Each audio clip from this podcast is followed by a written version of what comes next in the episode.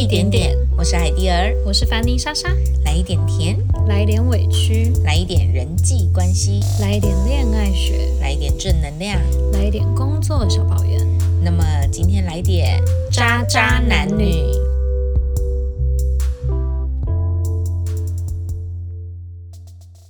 哎，莎莎，问你一个问题哦，嗯，什么饮料最渣？什么饮料最渣吗？嗯，绿豆沙，No，呃，鲜鲜榨茶，乱说，No，有这种茶吗？这种东西。就是想到有是咖啡，为什么啊？因为咖啡渣。那咖啡还真渣哎、嗯，好啦好啦好啦，反正这这就是一个我自己最近看到一个笑话。其实就是我最近开始整理一些我以前的物品，然后就是有翻出不少我历任男友的东西，嗯，然后我就有在想，其实我算是蛮幸运的，因为我在每一段感情中啊，我真的比较没有经历到别人说那种什么超级渣男的那种过程。虽然我也曾经被劈腿过，但是我这样回顾，就我在看那些东西，然后回顾每一段感情，其实都算是很很 peace 的。嗯哦，不过那你也算蛮念旧的，你东西都会留着哦。对，就是当初分手的时候都会觉得舍不得，然后我最近在翻的时候，就突然间觉得有些都已经当爸了，我留着干嘛？会不会突然的伤感，突然回忆涌上心头，一阵鼻酸？反而我觉得，其实我觉得这就是我自己的一个时间轴。哎，当初我觉得我丢掉，我会觉得很难过，或是那个，因为其实我每年都会整理房间嘛，每年在看的时候，有些东西你会慢慢丢掉，有些东西你觉得你还是想留着。嗯，然后到这一次我整理的时候，有很多东西我是真的觉得可以丢了啦。因为可能那个人也算是正式在你心里下车的感觉嘛，对，真的有，就是我觉得他这个东西我可以放掉了。该让他离开的嗯，那种心情，对啊，我们今天不是要讲渣男渣女，是不是差点要带入一个内心层面？好像我们这个平台很容易进入那种深层的内心层面的。因为我会很好奇啊，因为如果说真的坦白讲，如果说像一般人讲的那种渣男或什么的，坦白讲东西真的就不会想要留着，你看到就气死了，我还留着干嘛？对，但是因为我其实真的没有特别经历到渣的这个过程，而且其实我过去每一段感情基本上都是我结束的。哦，哇对哦，我觉得这可以再做一集，我们下次可以做一集，就是说 如何提分手吗？应该嗯，分手的艺术。对，我觉得可以，这个这个不错、哦。没有，我们也可以聊聊怎么让那个人正式从你的人生下车。OK，那我们就回到今天的主题，是关于渣渣男女。嗯嗯，因为其实现在人蛮自由的，在评判一些标准上面不太一样，所以我觉得有很多渣男渣女的定义，并没有说有一个制式的标准。嗯，莎莎，你自己有没有列出一个，就例如说三个定义，就是对你来讲，只要有这三个条件，这个人就是算渣女或渣男？嗯，有诶、我自己的话，第一个就是普罗大众应该都会联想到就是劈腿啦。嗯，劈腿我觉得是非常基本的，就大家现在蛮就劈腿入门款渣渣，对入门款。好，那这个我就我就应该就不用太太赘讲太赘词太就是嗯说明太多。那第二个的话，我觉得是呃，就是那种比较是有目的性的来接近你，就是他这一段关系的开始，他原本就是抱有目的性的。例如说，就是他可能是想跟你上床，对，或者是为了钱财，就很八点档那种。对啊，嗯，耍流利我都在散怎样？对，啊，就是什么，他你爸爸很有钱，什么，就是直接，就他是带有目的性去接近你的。因为我觉得，如果说他是一开始，假设说有的人可能他对于美色这件事情，如果说是在双方都同意的条件，例如说可能人家讲的那种比较是属于什么开放式关系或是炮友，你们是一开始就已经定义这段关系这样子的话，那我觉得这个就比较不算是有目的性。可是有的人是他一开始没有表明他的需求是这样。但是你实际可能交往了之后，后面才发现哦，原来他是为了你身上的某一些东西而靠近你，而开始这段关系的话，对我来讲，就算渣。对 OK，中渣，这个算中渣。中渣对，就要又要分一颗星、两颗星。嗯，好，那最后一颗就是我觉得三颗星的，就是呃会动手的，这是超级渣。我觉得这个真的不行哎、这已经算是恐怖情人了，这已经带有就是生命危险哎。对啊，不管他是轻轻打、大大打，他都有可能造成身体上的伤害，就是不行。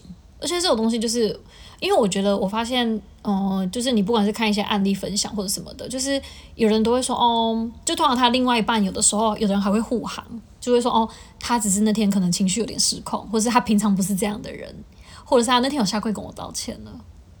那我如果听到你听到这种话，你下次麻烦你打你那个朋友一下。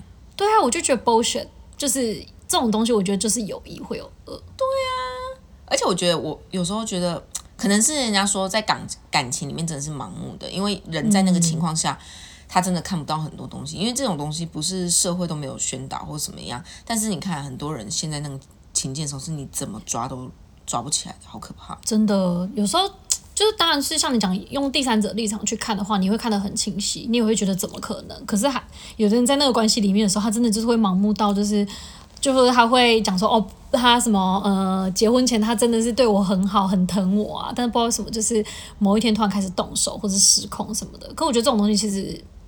平常应该多少都可以看到一些蛛丝马迹，或者是他以以前一定有过类似的行为。嗯，你讲的这三点，我觉得也其实都含挂在我自己的定义里面。但我对我来讲，我我自己有列入一个，我觉得也算是渣的行为。对，我觉得渣男不是说他只是会玩弄感情，或者是说他很暴力等等的。我觉得有一种是隐性暴力，就有些人他是不承担责任的、懦弱的那一种。啊，他他不敢当坏人啊，他他这样的行为也是渣。也许有的人他在过程中他不敢承担很多的事情，但他也不想跟你断关系，他也不想要跟你持续经营这个关系，他就是当被动的那一方，他就是等到你疲惫了、懦弱了，由你当坏人。我觉得这其实对我来讲也是一个小渣渣，这个就是小小渣我觉得完全认同。看起来表面好像没有太太大的伤害或什么的，但他其实带来的影响是很大的，因为他不愿意在这个感情里面去承担任何一点，他把重量都卸给你，嗯，对吧？不爱了，但是不敢当坏人，不愿意当提分手的那一个。嗯，或是他根本就不愿意投入他自己任何一个心思在这个感情，但他要保有这个感情的关系跟他的权利。诶，我你讲到这个，我上个礼拜而已吧，我看到一个很有趣的影片，其实我觉得跟你的这个论点，我觉得有一点嗯呼应。嗯，对他那个影片是说呢，就是反正那个影片是采访了一个男生，但是我觉得这个其实不无关于性别啦，反正就是那个被采访者。然后呢，当时那个主持人就提问，就问他说：“诶，为什么就是在一段关系里面，有的人会觉得好像哦，我情商我会需要花很长一段时间才有办法走出来，可是为什么我的前任却可以立刻投入一段新的关系里面？”对，然后当时被采访那个人就说：“他说其实对我来讲，所谓分手的定义，并不是我提出分手了的那一天，而是是说，当我心里已经不爱你的那一刻，其实在我心里你就已经下车了。那我会持续这段关系的话，有可能是，嗯，一来其实我也没有其他新的对象，二来是其实，诶，我们觉得现在我们这样的关系也蛮稳定的，其实也没有不好。”那只是说可能已经没有火花了，或者是我就是已经不爱你了。然后再第三个就是像你讲的，确实我不想当坏人，因为现在这样也没什么不好啊。嗯，对。但是当已经，例如说好了，可能影片中被采访这个人，他就是遇到了一个新的对象，所以他当下就是分手了嘛。那当然，他就是可能就立刻去跟那个女生，不管是隔了可能一个礼拜或多久就交往了。那对于他的前任来说，他就觉得天呐，我们才刚分手，你怎么会立刻就跟别的女生在一起？但那个被采访者他就说，哎、其实我半年前就已经不爱这个人了。对哇哦！其实我一直我觉得这个论点我也蛮认同的。我觉得这真的下次可以做一节关于分手下次，还有一段就是大家怎么定义分开跟在一起这件事情。因为我觉得确实就像你说的，这个就是两个人的认知没有在同一个线上。对，对啊，这种看似好像没有背叛感情的行为，但他真的他不负责，其实也是一种伤害啦。对啊，就是你对这段感情，你就是不够他，不够诚实，没错，去对，这可是这又另外一个论点。对所以渣男他们是不是，例如说我今天真的不爱你了，我爱上了别的女生，我告诉你我喜欢她，但我因为这样子而想跟你分手，嗯，我对我的感情诚实，但是我在你这边是一个渣男，会不会？但是我觉得起码对于我来讲，我的认知是，我觉得他起码勇于承认了这个事实。对，但不代表他没有错。就在你的关系中，他还是有错，但起码他是用了一个正确的方式来处理跟面对。对啊，这真的可以再讲一集耶！真的，今天会不会录个五个小时啊？对啊，哦大家感情丰富哦。咦，那你有遇过什么真的让你觉得，就是你听过很瞎的分手方式或是理由吗？嗯，很瞎的分手方式或理由哦，我觉得起码我自己本身蛮幸运的啦，是真的没有遇过那种就是很很诡异的。但是我觉得比较常听到的大概就是那种什么，呃呃，已经交往了很长一段时间了，但是却突然说什么，呃，家里有什么状况啊，或是父母反对啊，甚至我觉得就是比较不负责任，就是搞笑事吧。可是我身我比较幸运，是我没有实际的案例发生在我身上啦。如果说瞎的话，我有遇过几个，因为我有很多的新郎新娘，有时候会跟我分享他们以前的感情史嘛。我曾经听过有一个新郎，对他在学生时期的时候我就认识他了，然后他那时候的女朋友跟他说：“宝贝，我们玩一个游戏，就是我们谁先说话，找对方说话，对谁就输了。”于是那个女生一个月都没有跟我朋友联络哈，呀。然后当那个男生觉得怪异的时候，他开始要联络这个女生的时候，对，那女生说他们太久没有相处或干嘛，所以他突然间对他没有感觉了。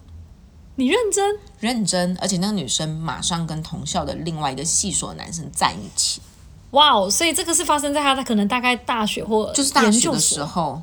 所以已经不是那种小孩子阶段的感情了。不是，然后我那时候就是觉得我这个我我这个朋友也太太瞎了，还好他后来娶了一个真的很棒的老婆，因为他们婚礼是我主持的，但真的很瞎吧？对，我我想知道是那那位新郎先生他是多久才感觉到怪怪的，他应该要联络他女朋友了呢？他是跟我说，他大概两三天的时候，他就已经有开始试着跟这个女生联络，对但女的就是坚持她还在这个游戏中，她不想输。Oh my god！哇哦，哎、我觉得这超瞎哎、超瞎，好难想象哦就是这种我们现在外人听都觉得超瞎的事情，但我觉得爱就是一种包容。他可能真的以为是因为那个男生他说他那是他第一任女朋友，可能他的小情，所以莎莎有一们还没什么天如果我跟你。说我要玩一个谁先讲话就输的游戏，你就知道我们的友情到尽头了。我的天呐，你现在这是预告。哎、对我来讲就是什么，就是讲什么不说话的这个游戏，我觉得两三个小时就已经蛮久了，你陪我两三天也是挺厉害的啊。对，就是 Oh my God！而且那个女的就是蛮快就接下一任的，我就觉得天啊，这么荒谬的分手法，我觉得这个我要我我要列进去那个以后跟我朋友聊天的话题，我觉得这个太有趣了，我真的没有办法想象哎、超瞎的。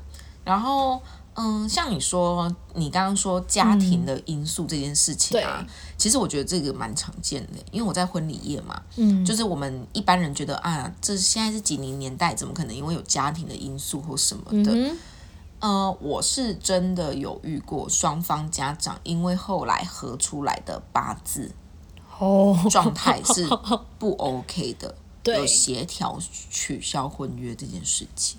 所以我们外人听觉得有点夸张，但真的会有发生这样的状况。真的真的真的真的，而且呃那时候也是有点闹得不太愉快，就是可能因为生肖啊，然后或者是八字出来后，就是对于双方是会有影响的。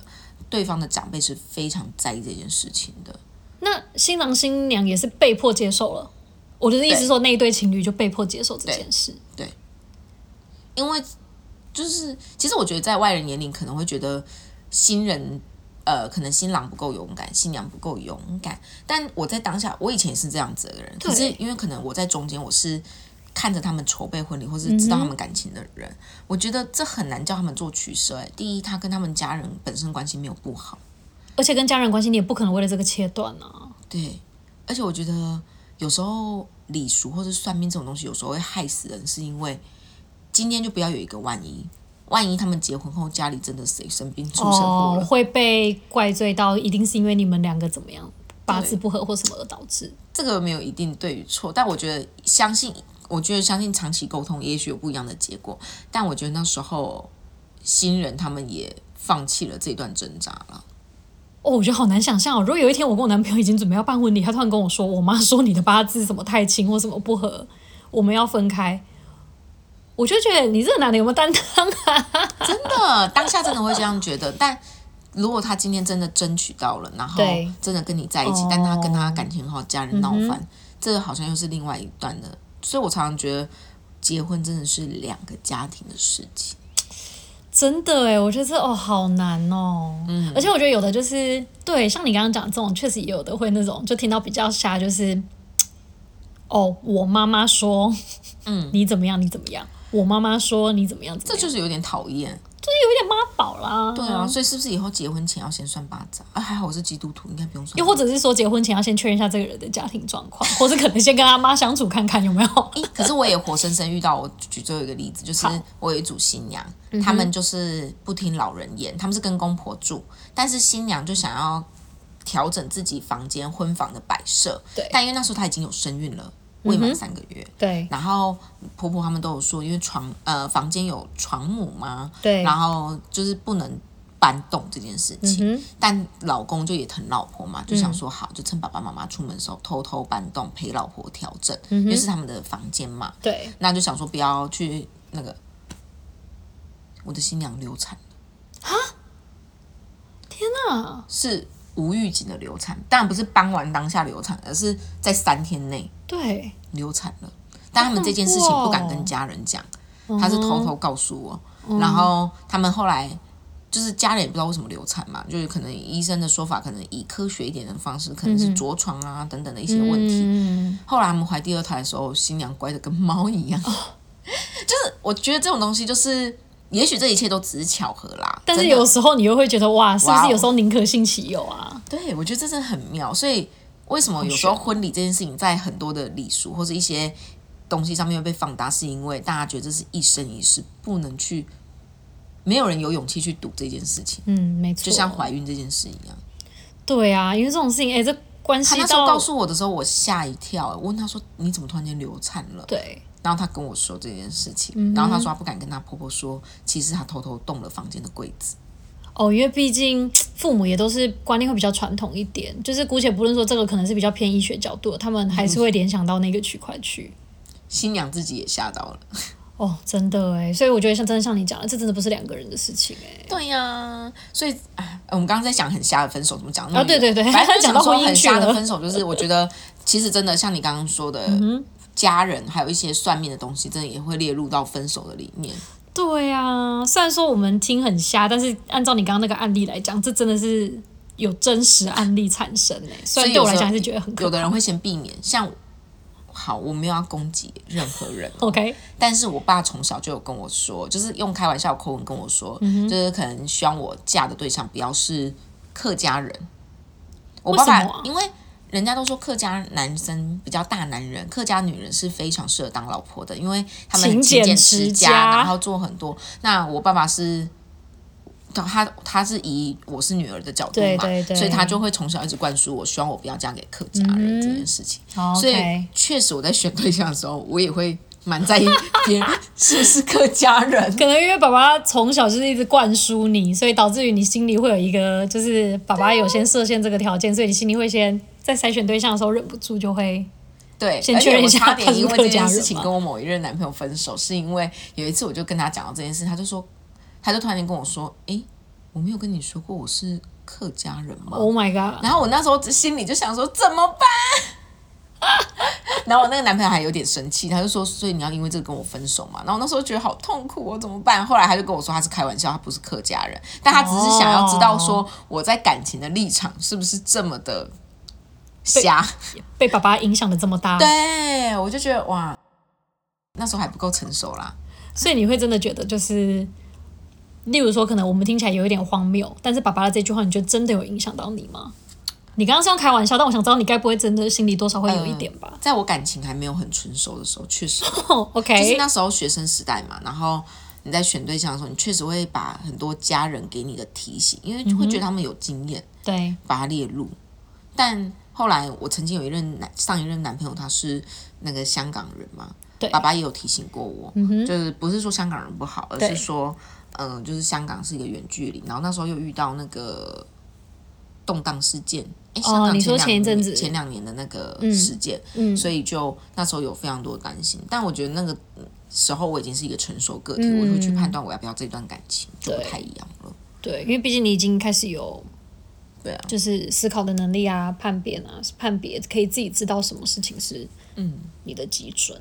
不过这样聊下来，劈腿应该算是大家最公认的一个渣男渣女渣男准则特质特质对入手入门款入门入门款就是对哎，你有符合劈腿吗？有。恭喜你达成第一条件，是不是？哎，你有遇你有被劈腿过吗？哇，有啊。所以你会觉得对方是渣男吗？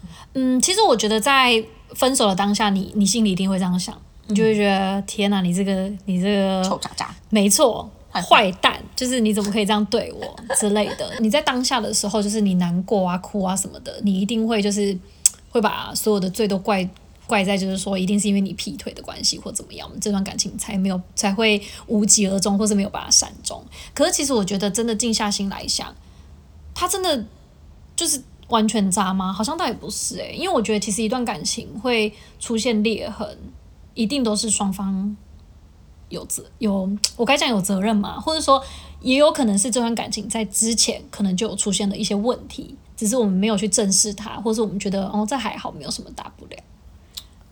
一部分可能跟人跟部分的人有，有的人他可人格特质可能就是他在感情上面的浮动跟变换对象的体那个状态就是很浮动的。嗯哼，这这是一类型，你可能真的就遇到这一类型的人。嗯，但另一方面，我觉得就像你说的，其实劈腿只是一个结果，事件的结果。对那往前推，它一定有很多的综合的东西去那个，因为我上一段感情也是被劈腿。嗯哼，对我那时候当下也觉得找不到任何的蛛丝马迹，为什么会有这样的结果？对，但后来真的花了很多时间去跟自己去认识自己，跟看待这件事情，你会看到有很多事情真的是环环相扣。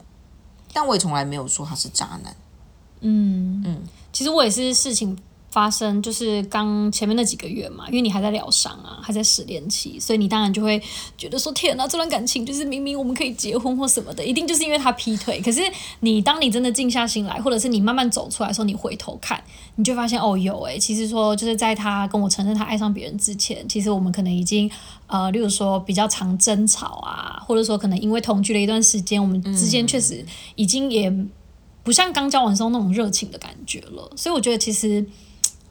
你真的要跳脱出来看的时候，才发现说，哦，要真的讲他是渣男吗？倒也好像不是完全吼。嗯，因为我觉得定义渣男的渣男的，对我来讲啊，嗯是对于这段感情你处理的方式跟负责任的态度，对我来讲，这是我定义渣不渣的一个关键。那我我回头看这段感情是，我觉得为什么会，如果他真的是渣男，为什么我要这么难过？应应该是因为说，在过程中，我觉得我跟他相处的时候，我都得到了百分之百的爱，包括他虽然最后他是真的劈腿了，但也是他主动跟我坦诚的。就是这个事件本身让我受伤，但我从头到尾没有把它列入就是渣男这个词里面，因为我想我在感情的过程中，我觉得我受到了非常多的疼爱。就是你知道，我觉得你这一段就是跟我感觉有点像。然后我那时候，因为你也知道嘛，就是分手的时候你会去找很多什么网络上的文章啊，或是去搜寻一些影片啊、买书啊之类，就讲什么怎么走出情伤之类那一些。然后我也记得那时候我有看到一句话，我觉得我那时候印象非常深刻。他说就是，反正他也是举了一个案例，这样，反正也是跟劈腿有关。然后那时候就有就是 A 问了 B 一句话，B 是被劈腿的，他就问他说：“哦，你就是不恨他吗，或什么的？”然后被劈腿的那个 B 他就只讲了一句话，他说：“我们不是没有闪亮过，就是这段感情过程，他还是非常开心。就像你讲的，对方还是非常疼你，我们都有非常快乐的回忆。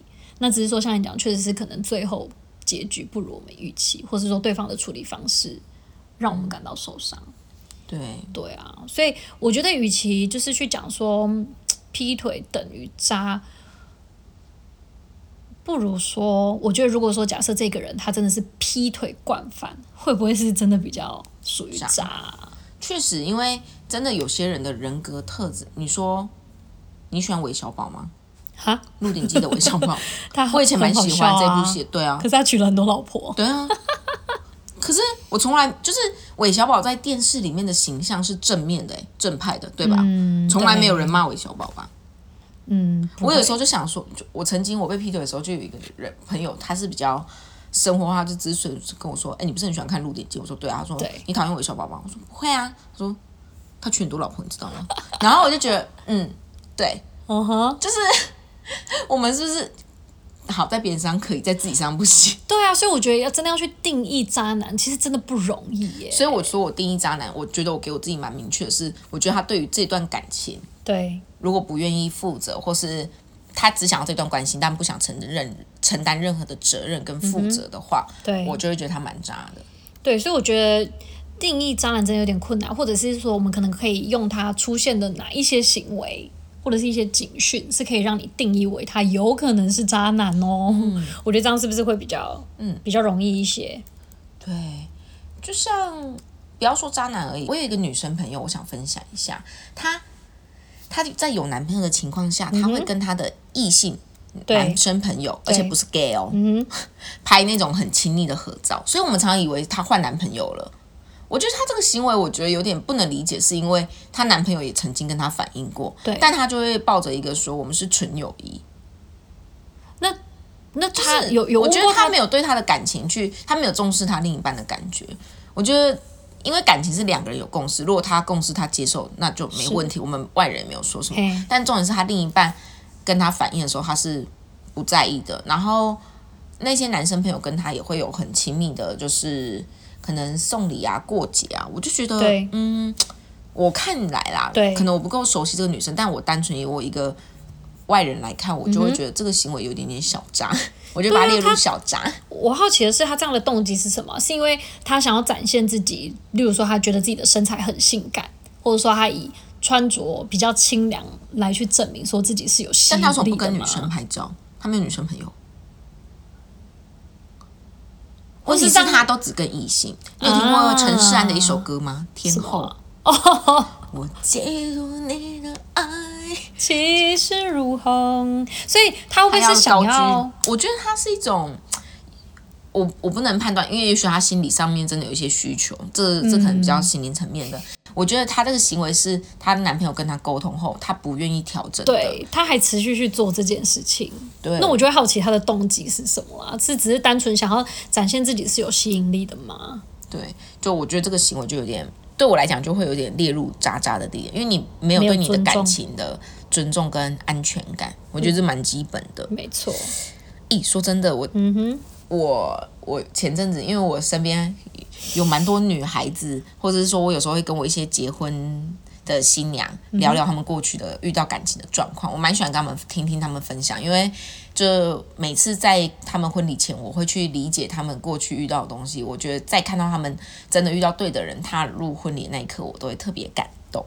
真然后他们说，曾经我有一个新娘说，她分手时候就是很怕进入下一段感情，他都会去看一些什么如何预防渣男渣女、哦，选择对的人 的这种东西。他觉得自己那时候太荒谬了，对 就是所以他在选择条件的时候变得很小心翼翼。对，对，所以你是怎么看这件事情、啊？你会对于这种标题或是这种东西，你真的会去看吗？因为我觉得就像刚刚讲的，我觉得渣男真的很难去定义，而且你要防，这个要怎么防啊？而且 对啊，其实说真的，像刚刚讲的，就是说，例如说好了，可能有人被劈腿，可是，在劈腿以前，这段关系也是非常美好的啊，只是说可能后续的处理方式并不是太好，所以我觉得很难讲诶、会有人生来就是渣女渣男吗？你要怎么去预防？又或者是，我觉得他如果标题这样下，我会比较有兴趣，就是说，诶，如果你男友、如果你女友出现这样的行为，你要小心，他有可能是 会，呃，就是有可能是渣男行为哦，或什么的，这个我就会比较少或是你进去。这是你们分手警兆对，就之类的。嗯，其实我觉得焦点啊，要放回自己耶。我自己每次有人跟我，就我看到这种东西，我都会觉得会去看这种东西的人，他更危险。你知道为什么这种标题会吸引人吗？因为就是会有人一直遇到啊，所以他就会更想要去看怎么预防。你是说吸引力法则的概念吗？是真的，对，因为他太担心，他就会太小心翼翼了。当你在一段关系中，你都是一个不信任的，然后是你想要预防条件筛选的时候，你会用一个太狭隘的眼光去相处，我觉得会很可惜。你你相信怎样的人会遇到怎样的人吧？我相信啊，就是吸引力法则、啊。所以，当你自己的状态再好的时候，或是你自己的状态已经在一个层级够够稳定的状态，我觉得你散发出来的，或是你遇到的人都不一样。为什么有的人会说，哎，我越成长，我遇到的对象越来越好？我相信哎，真的，你散发出来的整个气场。其实别身边的人也会感受得到，那你就会吸引到跟你同样频率的人。对，所以有一句话我觉得蛮有道理的：花若盛开，蝴蝶自来，是真的。我都闻到香味了，真的。哎，是真的，你不会觉得像我有时候就觉得，哎，为什么我学生时期好像都比较容易吸引某种类型的男生？我出社会后吸引的又是另外一个类型的男生。我觉得那是我们自己潜意识里面，我们也希望遇到不一样。就是可能撇开上一段感情，我们想要更好或者怎么样的时候，你吸引到的人还有话题性都会不一样。没错，就是你不同时期也不也不一定说完全是外在，有可能你透过很多方式阅读或什么，你整个人散发出来的感觉，其实身边人是可以感受得到那个磁场的。对啊，所以我说，与其你说预防吗？我觉得就把你如果把就是你在一段感情里，或者在你自己的状态里面，你是非常。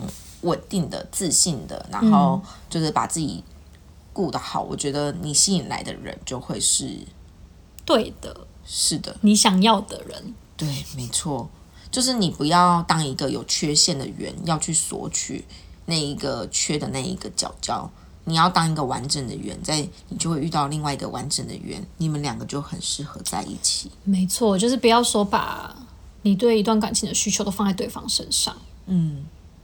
没有人可以完全去给你想要的东西，而且你的人生也不会因为有这个人才完整。你要先是一个完整的人，你才会遇到一个人去加成你的人生吧。